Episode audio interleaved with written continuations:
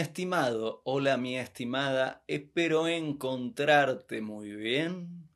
En la oportunidad del día de hoy, en esta transmisión en vivo, la última vamos a hacer un QA. ¿Qué es un QA? Una sesión de preguntas y respuestas en donde voy a apretar con este dedo pulgar aquí en la pantalla, en la parte inferior, levemente tirado a la izquierda.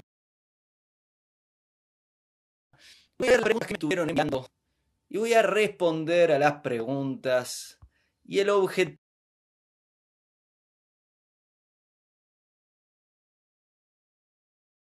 de se había pausado. Darte información que sirva ayudarte, servirte, ese es el objetivo. Y he descubierto muchas preguntas, recibo en todas las redes sociales y me parece que un buen medio para responder, ya que hay muchas preguntas que se repiten, es responderlas por aquí en video. Así, quizás una pregunta que otro hace, ¿a vos te ayuda? O quizás la pregunta que vos haces a otro le ayuda y así nos ayudamos todos y volvemos más eficiente el uso del tiempo y de la comunicación. ¿Qué te parece? A la 1, a las 2 y a las 3. Voy a apretar el botón y voy a empezar a leer las preguntas. Eh, me tenés que dar paciencia, yo voy eligiendo y voy respondiendo. Primera pregunta, bastante rápido la elegí. Vamos con esta. Pregunta, ¿existe el alma gemela? La respuesta es sí existe. Dios crea a la humanidad toda junta. Adán y Eva, antes de ser Adán y Eva, era Adán toda la humanidad, todas las almas de la humanidad en un mismo ser humano, hombre y mujer era ese ser humano. Y este ser humano luego, por cierto motivo, Dios lo duerme y lo separa en dos, se crea hombre y mujer y a partir de ese momento les dice cásense, tengan una relación. Estamos incompletos en nuestra pareja. Necesitamos a nuestra pareja. Tenemos a nuestra alma gemela. El trabajo es encontrar a nuestra alma gemela. Y con nuestra alma gemela con nuestra pareja, construir nuestra relación. Siguiente pregunta.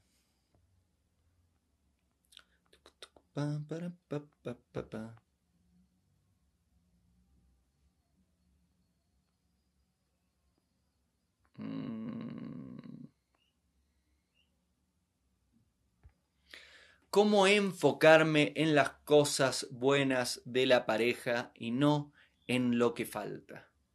Esto es trabajo mental. A ver, la mente puede ser un bien privado y un bien público. Si no trabajas a tu mente es un bien público. Cualquier persona se puede sentar en tu mente y fácilmente tus pensamientos están en el modo de operar de agitación y dispersión, completamente agitados y las emociones completamente agitadas, sin controlar dónde colocas tu atención. A medida que trabajas sobre tus pensamientos, sobre, entrenas tu mente, se va afilando y vas eligiendo dónde colocas tu atención. Al elegir dónde colocas tu atención, al elegir tus objetivos, la mente se va volviendo privada. No entra cualquier idea a tu mente, vos elegís dónde colocas a tu mente. ¿Por qué te digo esto? ¿Cómo enfocarme en las cosas buenas de la pareja y no en lo que falta? Fue tu pregunta. Y controlando dónde colocas tu atención. Vos tenés que elegir voluntariamente colocar la atención en lo bueno y no colocar la atención en lo malo. Para más información te sugiero leer mi libro La mente oculta, un libro entero en el 2013 que hice sobre la mente, cómo funciona la mente, cuáles son las partes de la mente, qué es lo que hace, cómo se entrena la mente y más en ese bellísimo libro. Siguiente pregunta.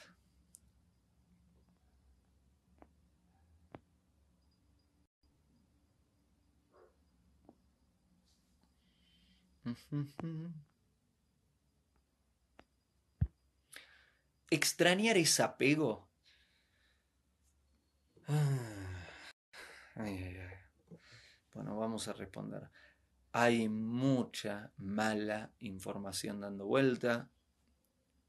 Y el problema de la mala información dando vuelta es que si te la crees, después tomas malas decisiones basado en esa información. El apego no es malo, el, apego es fundamental para construir una buena relación de pareja. Es más, si no tenés apego con tu pareja, la pareja está en problemas. La pareja tiene que tener apego uno por el otro y el apego es muy bueno para toda relación humana. El problema es apegarte de una persona que no es tu pareja. Porque si te apegas de una persona que no es tu pareja, te va a doler mucho. Y eso sucede porque las almas se unieron. Que extrañes a alguien que estás apegada de alguien que no es tu pareja es un problema. Es un problema porque se unieron. Ahora bien, extrañar a tu pareja, extrañar a tus seres queridos es bellísimo. Y estar apegada, apegado a tus seres queridos es bellísimo. Siguiente pregunta.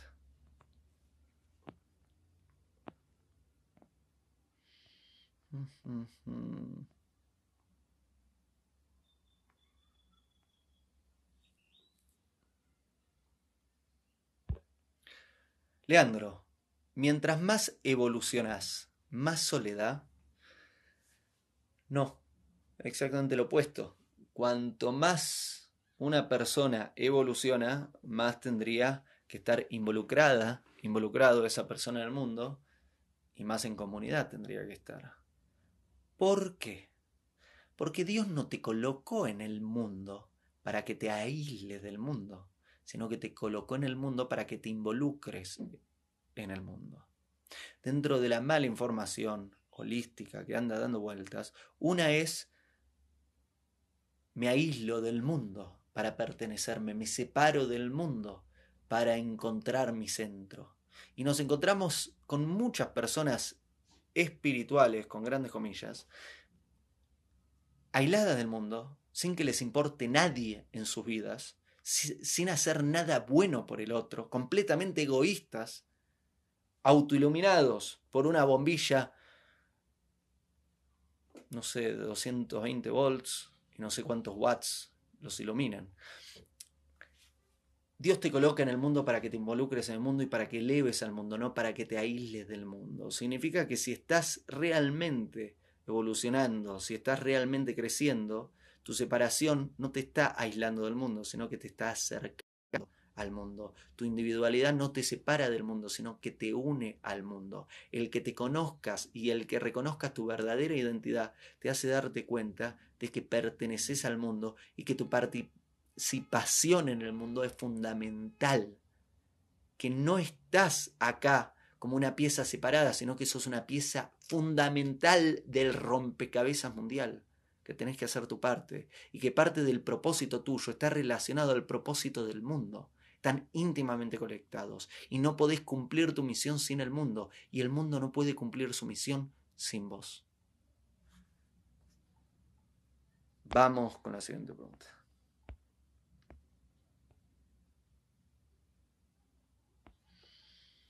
Hmm.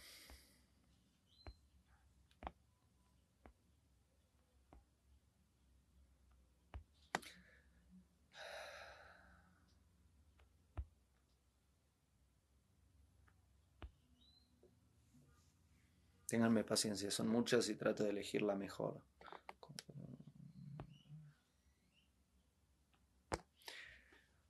¿Cuál dirías que es la clave para vivir bien y satisfecho? Para vivir satisfecho, la clave es agradecer. A ver, si yo creo que me merezco esto y me dan esto, estoy mal agradecido y vivo insatisfecho. Si creo que me merezco esto y me dan esto, estoy satisfecho. Entonces, ¿qué pasa si pones tu merecimiento?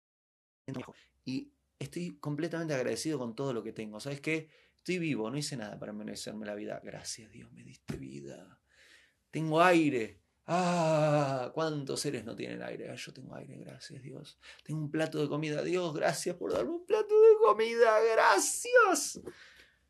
Cuanto más agradecida, agradecido estás, más satisfecho, satisfecha vas a estar. Y cuanto más satisfecha, satisfecho estés y más agradecido, agradecida estés, más chances hay de que tenés ganas de hacer bien en el mundo. Vamos con una más, ¿te parece bien? Ahí vamos.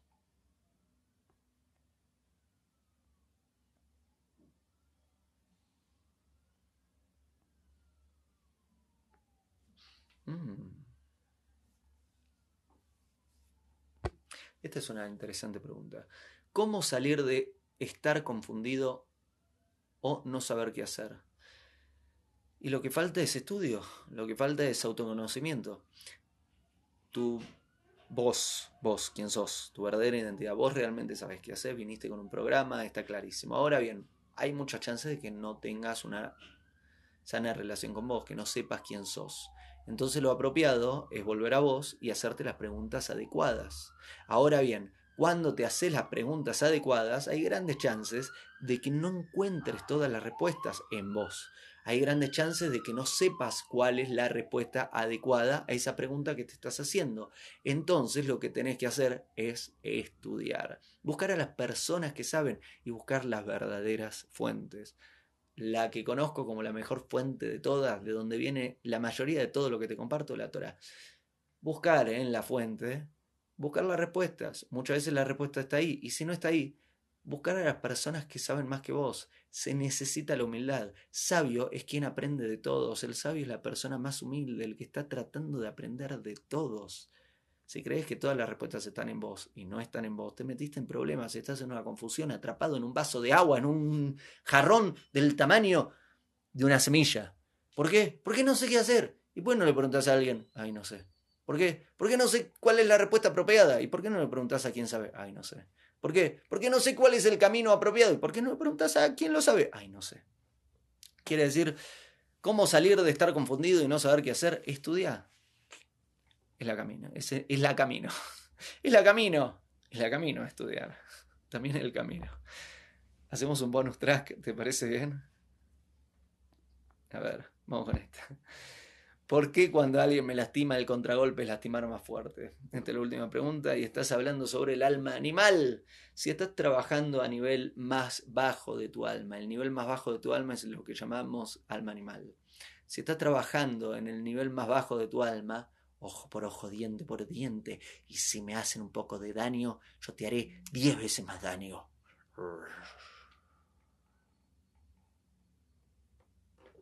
Ahora bien, si viste mi pupila, anda muy bien la calidad de nuestros teléfonos, pero más allá de eso, la idea es que no trabajes a nivel de un animal, que no trabajes a nivel instintivo, porque si trabajas a nivel de tu alma animal, a nivel primitivo, y cada vez que te hacen daño vas a hacer mucho daño, cada vez que querés algo lo vas a tomar sin permiso y vas a, vas a actuar siempre a nivel egoísta, no te conviene. Va a destruir tus relaciones, no es el medio a través del cual vivir bien la vida. Tenés que elevarte a un nivel un poco más alto de tu alma, a un nivel más alto de tu alma. Tenés que elevarte a un nivel en donde conozcas el agradecimiento, el perdón, el ponerte en los zapatos del otro, la tolerancia, la paciencia, la compasión, la bondad y más atributos. Y si alguien te lastima, no, no se trata de la reacción o la venganza, sino que de qué se trata y, bueno, cuánto sufrimiento tiene una persona para salir de su propio sufrimiento y tratar de dañar a otro ser humano, es tremendo. Entonces, esa persona necesita mucho más ayuda que cualquier otra. Está bien que le marques y que lo la corrijas, lo tenés que hacer de una forma constructiva y buena para ayudarle a mejorar su vida, a que nunca vuelva a cometer esa falta. Con tu ayuda, quizás pueda hacerlo. Gracias por confiar en mí, gracias por acompañarme. Que tu semana termine de maravillas. Que tengas bonito fin de semana y nos vemos muy pronto. Besos y abrazos.